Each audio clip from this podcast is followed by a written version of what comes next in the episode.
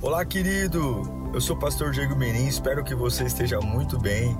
É uma alegria te encontrar por aqui. Nosso objetivo é colocar mensagens que gerem confronto, despertamento e abençoem a sua vida. Em instantes você vai ouvir um sermão e eu espero de verdade que Deus fale com você. Se você puder também me siga nas minhas redes sociais, sempre estamos colocando conteúdos que gerem confronto e inspiração. Eu desejo um bom sermão para você e que Deus te abençoe sempre. Eu quero falar com vocês hoje sobre a forma como nós vemos Deus. Eu já ouvi muitas pregações falando sobre como Deus nos vê. Mas a sua relação com Deus, ela depende muito mais de como você vê Deus do que como você acha que Deus te vê. Como você enxerga Deus? Será que todos nós vemos Deus da mesma forma? Será que todos enxergamos Deus pelo mesmo viés? E o quanto que essa visão sobre Deus, isso interfere na minha fé, na minha oração, na minha prática de vida. Eu quero ler alguns textos com vocês. O primeiro está lá em, no Evangelho de Marcos, capítulo 9, versículo 33. Leremos até o 35. Evangelho segundo escreveu Marcos, capítulo 9, versículo 33 em diante. Diz assim: E chegaram a Cafarnaum. Quando ele estava em casa, perguntou-lhes: O que vocês estavam discutindo no caminho? Mas eles guardaram silêncio, porque no caminho haviam discutido sobre quem era maior. Assentando-se, Jesus chamou os doze e disse: Se alguém quiser ser o primeiro, será o último e servo de todos. Vamos orar? Que seja uma palavra realmente libertadora. Que você realmente possa ter um encontro genuíno com a presença de Deus. Um encontro que vai trazer vida, clareza, lucidez. Pai, nós oramos Eis aqui tua palavra, Senhor. E não há nessa tribuna um livro de homens. Nós não estamos nos debruçando em pensamentos filosóficos, em teorias científicas, em livros de psicologia, não. Nesse altar só há uma, um livro, a Bíblia. É a tua palavra. Porque só a tua palavra ergue um homem. Só a tua palavra e inflama um coração que até minutos atrás queria parar, queria desistir, queria morrer, mas a tocha da tua palavra o ergue. Fala conosco, Senhor, neste domingo tão especial, mas que não será tão especial se o Senhor não falar conosco. Fala, Senhor, em nome de Jesus. Esse texto que li a vocês mostra duas visões. Os discípulos tendo uma visão sobre o reino de Deus e a visão que eles têm é uma preocupação de quem é o maior, ou quem será o maior. Eles querem saber e discutem que Jesus dissesse: Olha, Jesus, de nós aqui, quem é o maior? E Jesus diz: Olha, enquanto vocês querem saber quem é o maior, o reino de Deus enxerga o seguinte: no reino de Deus, quem quiser ser o maior, tem que ser o menor. Quem quiser ser o primeiro, precisa ser o último. É um conflito de como o homem enxerga o reino, num quesito de poder, onde para ser o poderoso precisa ser o primeiro. E Jesus responde dizendo que no reino de Deus a ótica é quem quer ser o primeiro, seja o último. Isso é muito importante porque no Evangelho de Lucas, capítulo 6, verso 38, Lucas escreve dizendo: Dei-lhes e lhes será dado uma boa medida, recalcada, sacudida, transbordante. E será dada a vocês, pois a medida que usarem também será usada para medir vocês. O que, que Lucas está dizendo? Se eu tiver uma visão errada do que é o reino de Deus, se eu tiver uma visão errada do que Deus é, e baseando-se no que a Bíblia diz e Lucas ensina, na medida que eu medir, eu serei medido, eu posso estar tendo bênçãos sendo impedidas de chegar até a mim avivamentos, a plena manifestação do reino de Deus, porque simplesmente a forma como eu enxergo o agir de Deus esteja travando tudo que Ele tem para mim. Porque se eu meço e com, conforme eu meço, Ele derrama algo sobre mim. Se conforme eu meço, eu sou medido. Se eu meço errado, pode ser que aquilo que tenha vindo para mim não seja o ideal. Eu aprendi que ao longo da minha vida, a forma como nós vemos Deus determina como nós cremos nele. Se vemos errado, cremos errado. Se vemos errado, adoramos errado. É muito importante ver, ver direito. E eu quero trazer um texto muito simples para tentar te ajudar a ver Deus diferente, a entender não aquilo que você acha que Deus, que Deus é, mas aquilo que a Bíblia diz que espera de mim de você. O profeta Jeremias nos dá um texto lindo em Jeremias 29, 11. Porque eu, porque sou eu que conheço os planos que tenho para vocês, ou seja, vocês não sabem o que eu tenho para vocês, diz o Senhor: planos de fazê-los prosperar e não de lhes causar dano, planos de dar-lhes esperança e um futuro. Eu creio de verdade que esse texto é bonito, né? Quando a gente fala que Deus tem planos, mas quando a gente lê esse texto, lembrando dos desafios da vida, e apesar de não saber o que vai acontecer amanhã, a gente pode de verdade perder um pouco da esperança, porque descansar na incerteza é muito difícil. Mas às vezes que a gente está com a incerteza e lembra da Bíblia, lembra da Sagrada Escritura, isso nos dá norte. Jeremias diz: Olha, fiquem tranquilos, porque Deus sabe os planos que tem para vocês, ou seja, vocês não sabem, e, e os planos de Deus, ainda que eu não conheça o processo, fiquem tranquilos, porque no final, no final deles, haverá um bom futuro, planos de bênção e não de mal. Esse texto, ele, no meu coração, não sei no seu, mas no meu coração ele reage de uma forma muito forte, porque a gente se rende na crise, na incerteza. Nós somos pessoas muito fáceis de parar quando não temos uma perspectiva. Quando há uma luz no fim do túnel, está todo mundo animado. Quando há uma perspectiva de melhora, quando há uma promessa de reajuste salarial, a gente vai se apegando a essas migalhas que a vida nos dá, que os homens nos dão. Oh, lá na frente eu vou aumentar seu salário. O camarada nem quer aumentar o salário, mas você se apega àquilo e fala: não, olha, e com essa promessinha humana a gente vai vivendo. Ó, lá na frente eu vou te indicar nessa empresa. E aí o camarada nem lembra de você, nem lembra do seu currículo, mas não, como o camarada falou que vai te indicar na empresa, agora você tem um gás. Por que, que a gente se apega às promessas fajutas dos homens e tem uma dificuldade enorme de nos apegar àquilo que Deus tem para nós? A Bíblia diz que nós não sabemos os planos de Deus, mas uma coisa a gente tem que ter certeza: são planos de bênção e não de mal, para nos dar o fim que nós desejamos. Agora, há um segredo aqui. Esse versículo que eu faço referência, ele, ele foi escrito para um povo que não está na Disney de férias, que não está no spa à beira da praia. Jeremias escreve esse texto, inspirado por Deus, para um povo que está exilado, a um povo que está sendo escravizado. É um texto escrito para um ânimo, para alguém que está fora do seu estado desejado.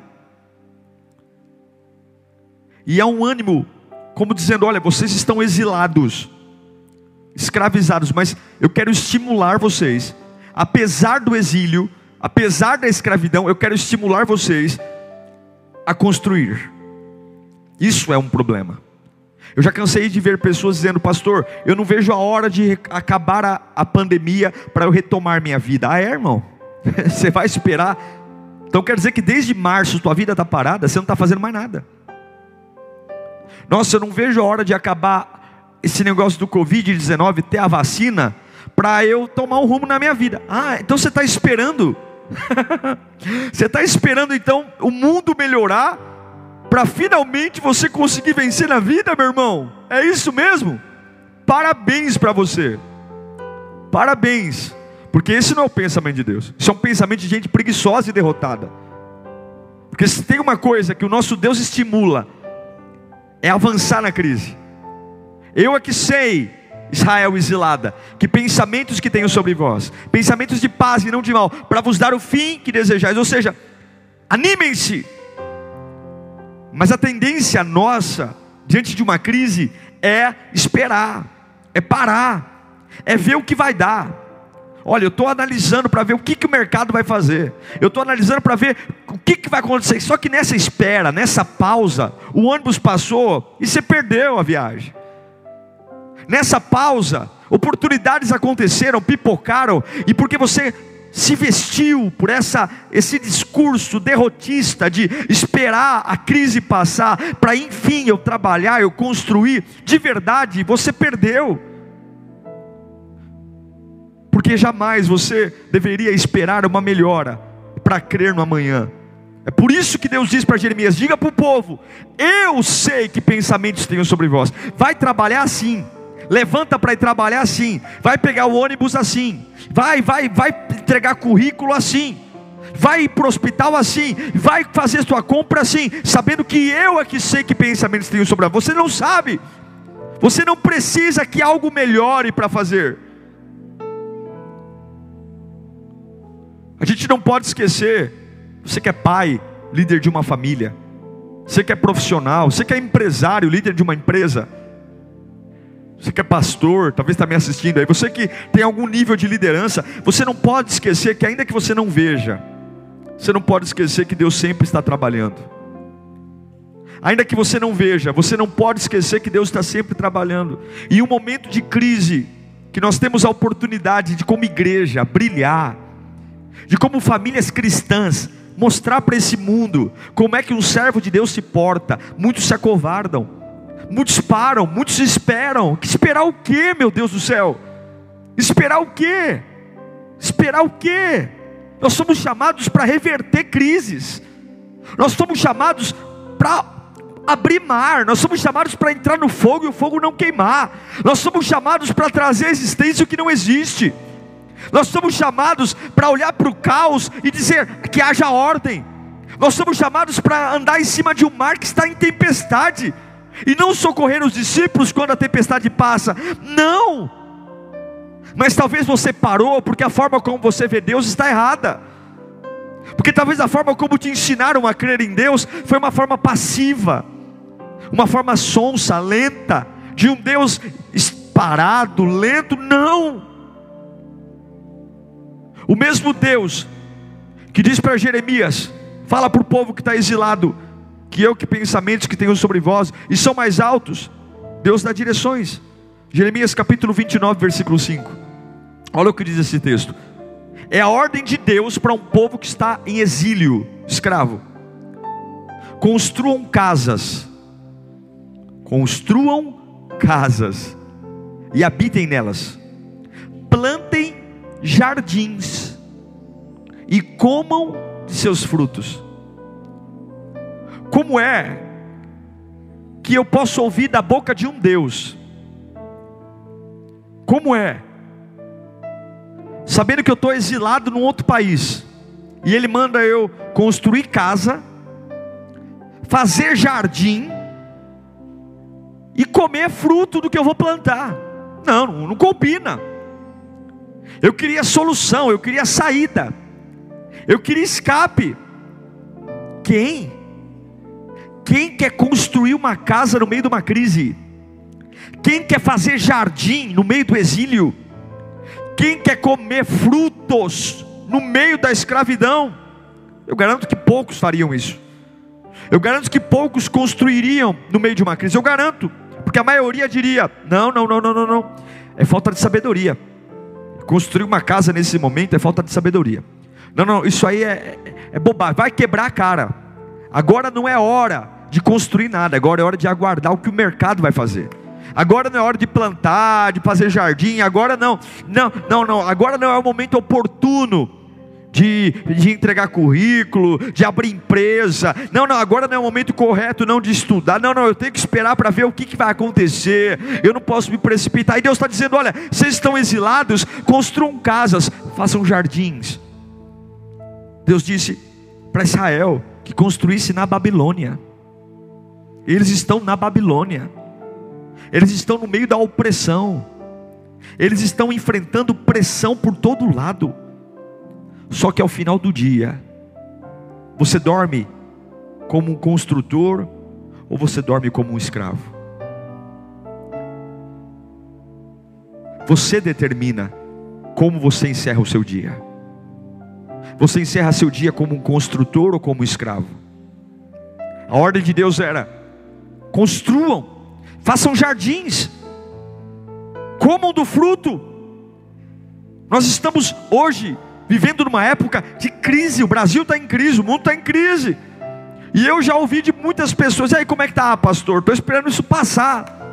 Eu estou esperando isso passar. Isso não vai passar. E se isso não passar, Deus está dizendo: Eu é que sei que pensamentos tenho sobre vós, diz o Senhor. Vai. Você está na Babilônia hoje, construa na Babilônia. Construa na Babilônia, faça o jardim na Babilônia, coma na Babilônia. Edifique sua vida na fase que você está. Nessa fase de crise acabou o recurso, e daí? Faça o que dá para fazer com o recurso que tem entregue seu currículo, vá para a cidade, pegue o ônibus, se movimente. Pare de encontrar desculpas do porquê você não constrói agora, do porquê você não faz agora, faça. Nós somos construtores, e quando a gente constrói, a gente agrega valor. Por que, que Deus manda construir? Porque quando você constrói, você melhora, você faz algo dar, ter vida, você melhora. E como filhos de Deus, nós temos que todos os dias escolher construir e não derrubar. Talvez a sua construção nessa época de crise não é dinheiro. Talvez a construção são as suas palavras, aprender a construir com palavras. Do mesmo jeito que palavras destroem, palavras constroem. Eles estavam exilados na Babilônia, Deus fala: construa. Talvez é construir na sua casa com palavras sadias, palavras de vida, construir na empresa Talvez é construir com a fé, é construir com a adoração. Construa, faça jardim. Foi mandado embora, construa, faça jardim. Foi traído, construa, faça jardim. Come do pomar. Você está tá com câncer, construa, faça jardim. Construa, agregue valor à sua vida, agregue valor à sua rotina, agregue valor à sua espiritualidade. Construa. Eu quero desafiar você hoje. Acordar amanhã, segunda-feira desempregado ou empregado, e ir para o seu escritório, sabendo que lá, talvez até ontem você não queria trabalhar mais lá, estava enrolando o dia inteiro, ficava em rede social, estava dizendo, ah, eu não quero mais estar aqui, fazer, criando um caso. Não, Deus está dizendo, você está na Babilônia, eu quero que você construa casas na Babilônia, eu quero que você faça jardim na Babilônia, eu quero que você coma frutos da Babilônia, eu quero que você construa, não importa se é o lugar que você queria ou não, porque eu é que sei que pensamentos que tenho sobre vós, o Senhor é dizer, eu vivo para agregar, eu vivo para agregar valor, eu vivo para mostrar para as pessoas que vão ter contato comigo, com o meu trabalho, com a minha família, e elas vão se sentir animadas em olhar para mim. Porque enquanto na Babilônia todos os exilados estão querendo pegar chumbinho para se matar, alguns estão dizendo: ah, não, quando a coisa melhorar, eu vou atrás de um trabalho. Eu, e no meio do exílio, no meio da prisão, eu estou aqui preparando minha horta, preparando meu jardim, e eu vou começar a animar as pessoas. É Bíblia, irmão, é Bíblia, não é Augusto Cury, não, não é Zíbia Gaspareto, não, é Bíblia. Deus manda Jeremias falar com o povo que está exilado: construa a tua casa no exílio. E quando as pessoas verem que você constrói no exílio, quando elas verem você animados, construído no exílio, com esperança, você vai mudar a história de outras pessoas também. Jeremias 29, 6. Deus fala outra coisa para esse povo que está exilado. Casem-se. Eles estão escravos, mas a ordem de Deus é: casem-se, tenham filhos e filhas, escolham mulheres para casar com seus filhos. Deem as suas filhas em casamento, para que também tenham filhos e netos. Multipliquem-se e não diminuam. Multipliquem-se e não diminuam. Multipliquem-se e não diminuam. Independentemente do contexto, Deus está dizendo: seja frutífero. Independente se você está na Babilônia ou se você está na terra que você queria, seja frutífero. Independentemente se você trabalha numa multinacional de grande porte ou se você está fazendo bico de pedreiro na esquina, seja frutífero. Seja frutífero. O que você colocar a mão para fazer, seja frutífero. Você está escravo, você está cativo, seja frutífero. Seja frutífero. Deus não te dá condição. Você tem uma escolha. Eu não deixarei que as condições me limitem.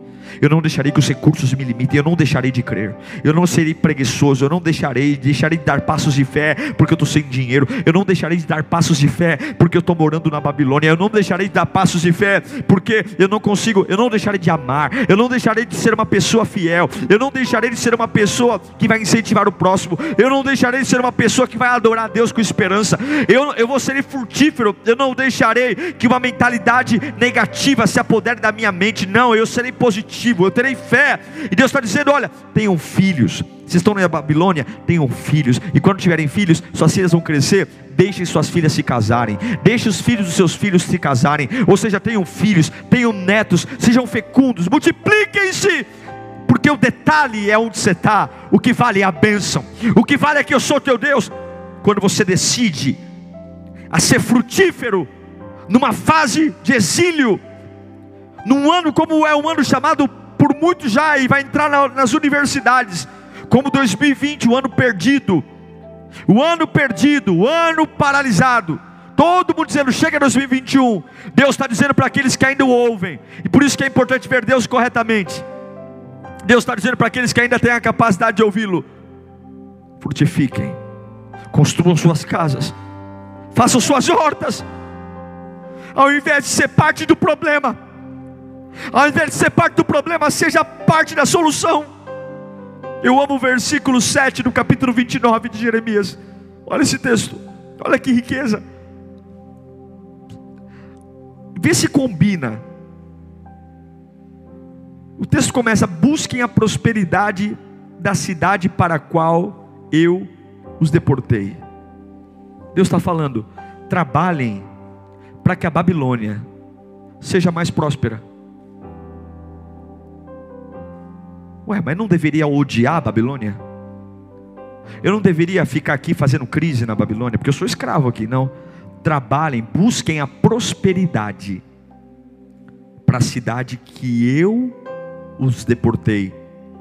Orem, vocês estão escravos na Babilônia? Orem a favor dela. Como assim? Eu deveria amaldiçoar a Babilônia. Eu deveria dizer que esse lugar é um inferno. Esse lugar tirou-me da minha casa. Eu não tenho. Não, orem pela Babilônia. Orem a favor dela, porque a prosperidade de vocês depende da prosperidade dela. Trabalhem para a Babilônia ser próspera. Orem para a Babilônia ser próspera, porque se a Babilônia for próspera, vocês serão. Isso é muito forte. Você decide ser parte de um problema ou parte de uma solução? A sua vida, você é alguém que faz parte de problema ou de solução? Suas conversas são conversas de problema ou de solução? Seus pensamentos são pensamentos de problema ou de solução? O meu Deus diz: vocês estão escravos? Trabalhem para a riqueza da terra que te escravizou. Vocês estão escravos? Orem pela terra que te escravizou. Orem para que ela seja melhor. Orem para que ela seja mais próspera. Orem para que ela seja mais rica. Porque a prosperidade de vocês depende dela. Isso vira chave. É esse Deus que te ensinaram? É esse Deus? Trabalhem pela paz. Você só vai quebrar algo na sua vida quando você for parte de uma solução. Quando você sabe que tem limitações financeiras, tem limitações de apoio, talvez o seu ramo profissional quebrou na crise, mas você escolhe dormir como um construtor e não como parte de um problema. Você escolhe dizer: Olha, eu sei tudo o que está acontecendo, eu estou na Babilônia, mas eu vou construir minha casa, eu vou montar meu jardim, eu vou construir uma fé inabalável. Eu vou construir uma vida devocional. Eu vou ter uma rotina de, com Deus. Eu vou ser frutífero. Eu vou ser frutífero no abraçar. Eu vou ser frutífero no, no orar. Eu vou ser frutífero na adoração. Eu vou ser frutífero no servir. E eu vou trabalhar. Não importa se o meu chefe é um picareta, não importa se essa empresa não me pagou o décimo terceiro, não importa se eu estou num lugar que não me valorizam, eu vou trabalhar para a prosperidade desse lugar, porque a minha prosperidade depende desse lugar. Eu não sei se é isso que você pensa. Eu não sei, mas se você quer servir a Deus, você precisa fazer parte de uma solução. É muito mais fácil ser parte de um problema, mas nós temos que decidir estabelecer um limite e dar um passo ao lado que é parte da solução. Ei, Hebreus, eu os deportei para a Babilônia, Não é o lugar que vocês queriam, não é o tempo que vocês queriam, não é a fase que vocês queriam, mas eu quero que vocês construam suas casas aí numa época que não é para construir. Eu quero que vocês façam jardins. É isso mesmo, fica aí de joelho, abre a terra, põe aí sementinha de alface. Mas eu não tenho paciência. Faz. Quero ver se você confia em mim. Quero ver se o teu futuro está no que se acha ou está em mim. Eu quero que você procrie aí na Babilônia. Não é o lugar para me fazer filho. Vai, vai ser frutífero. Vai ter neto. Vai, vai sim, não tem problema, porque eu quero ver se você confia em mim. Trabalhe, trabalhe bem, trabalhe para gerar dinheiro para a Babilônia. Ore pela Babilônia e você vai ver que o teu futuro nunca esteve ameaçado, teu futuro sempre esteve nas minhas mãos. Eu não sei você, mas eu não vou fazer parte de um problema. Eu não sei você, mas eu não vou ter uma vida negativa. Eu não vou ter uma vida presa a passados, a críticas. Eu não vou deixar o ambiente moldar o que eu falo, o que eu penso o que eu creio. Eu não vou deixar ministro da economia, governador, presidente determinar se eu vou prosperar ou não. Eu vou trabalhar, eu vou ser frutífero. Eu escolho o que eu vivo. Eu escolho para onde eu vou. A minha Bíblia diz que Deus colocou dois caminhos na minha frente: a vida e a morte. Vai lá, escolhe. Mas nós, nós somos aqueles que representam o reino de Deus na terra. E quem representa o reino reverte a crise. Meu amigo, minha irmã, seja parte de uma solução. Se você está no escritório, faça parte da solução desse escritório. Se você está numa família, seja aquela que é a solução dos problemas. Se você está numa igreja, seja a solução. Se você está numa escola em crise, seja a solução. Faça parte da solução na faculdade, na, numa tarefa. Seja aquele que escolhe ser a solução. Seja aquele que escolhe incentivar, desafiar, plantar não é a hora, mas eu vou fazer. Todo mundo está parando de correr, mas eu continuo. Todos estão olhando para trás, mas eu olho para frente. Todo mundo agora está cruzando os braços, esperando para ver o que vai dar. Eu não vou cruzar os braços, eu vou gastar tudo que tenho nesse momento. Mas é a Babilônia, rapaz. Não é lugar de construir casa. E se daqui a pouco nós somos embora, tudo que você gastou fica aqui. Tua casa, teus recursos, que fique. O meu Deus não precisa que eu faça estoque de nada. Para cada dia Ele tem um pão do dia. Se tem uma coisa que eu aprendi com Deus, é que eu posso gastar gastar tudo que tenho hoje, toda a minha fé, toda a minha energia, toda a minha energia, e eu vou dormir. E amanhã o pão do dia chega de novo. Não precisa economizar fé, economizar recursos. Você não precisa economizar adoração. Gasta tudo que tem hoje. Pode dormir exausto, e pela manhã você vai ver que o Deus da sua vida vai te dar força suficiente para se erguer de novo. A tua prosperidade depende do que você faz numa época de crise. Deus diz para Jeremias: diga para o povo que se eles não trabalharem pela prosperidade desse país que os escraviza, diga para o povo que se eles não orarem por um país que os escraviza, a prosperidade deles depende do lugar que os escravizou. Então eu quero de verdade incentivar você a tomar essa decisão hoje comigo.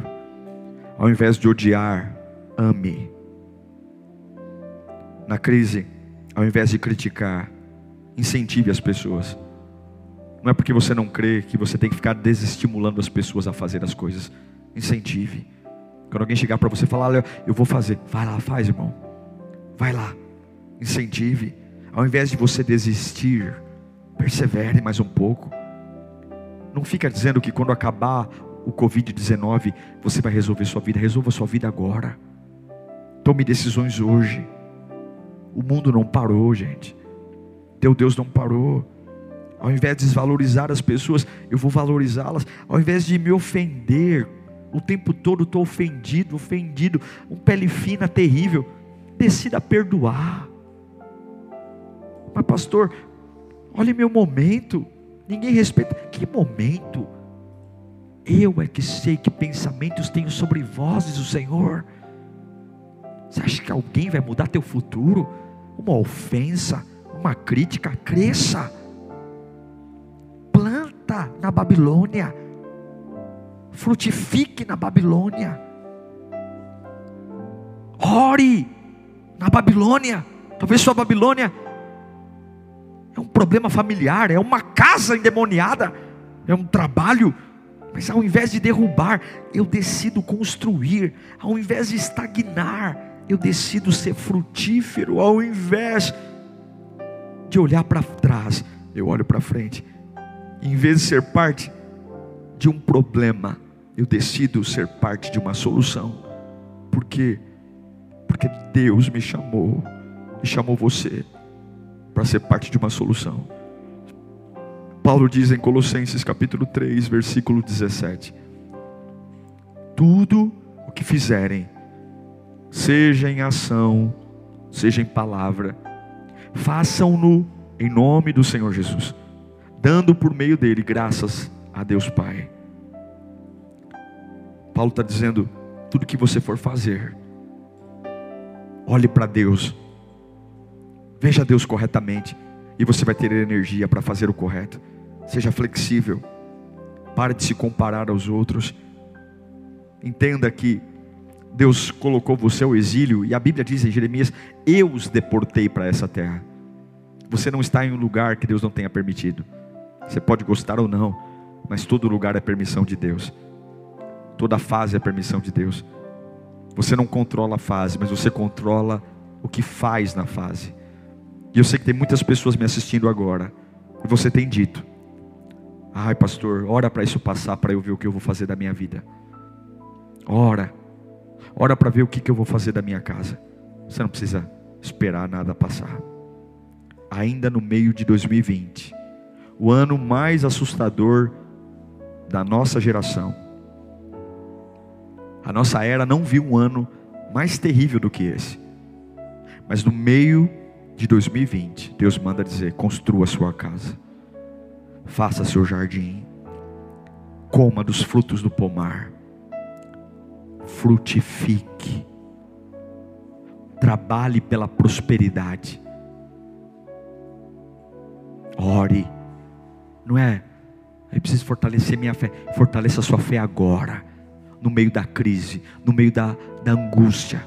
Ore pela prosperidade. Por quê? Porque a prosperidade da cidade que te escraviza vai definir a sua prosperidade.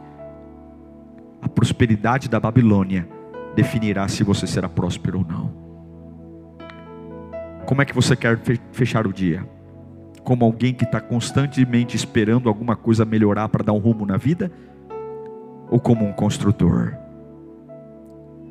O seu travesseiro está em pausa ou o seu travesseiro está em construção?